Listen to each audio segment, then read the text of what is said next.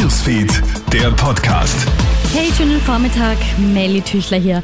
Wir beginnen mit einem News-Update und der wohl wichtigsten Meldung, dem Corona-Paukenschlag. Denn Landeshauptmann Thomas Stelzer sieht keinen Spielraum mehr. Er kündigt in der Landtagssitzung an, dass Oberösterreich und Salzburg ab nächster Woche in den Lockdown gehen. Er sagt, wenn es zu keinem bundesweiten Lockdown kommt, werden Oberösterreich und Salzburg ab nächster Woche im Lockdown sein. Für Nachmittag hat er das medizinische Expertenboard des Landes zu Beratungen über die weiteren Schritte einberufen. Die Zahlen steigen weiter.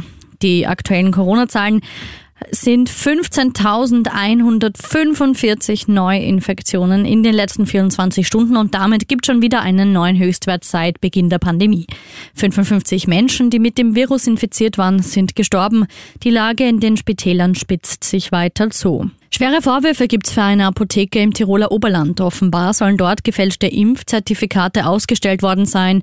Aufgeflogen ist der Fall angeblich durch einen nur vermeintlich geimpften Patienten, der mittlerweile auf der Intensivstation behandelt werden muss. Der beschuldigte Inhaber weist den Vorwurf zurück, dieser sei für ihn nicht nachvollziehbar. Und Horrorunfall in Oberösterreich. Ein 18-jähriger Beifahrer ist in einem Autowrack ertrunken. Der Bursche ist in der Nacht gemeinsam mit der 19-jährigen Lenkerin zwischen Lambach und Stadl-Paurer unterwegs gewesen. Aus bisher ungeklärter Ursache ist der Wagen dann von der Straße abgekommen, über eine Böschung geflogen und in die Traun gestürzt. Für den Burschen ist jede Hilfe zu spät gekommen. Ein Alkotest hat bei der Lenkerin ein Promille ergeben. Krone Hits, Newsfeed, der Podcast.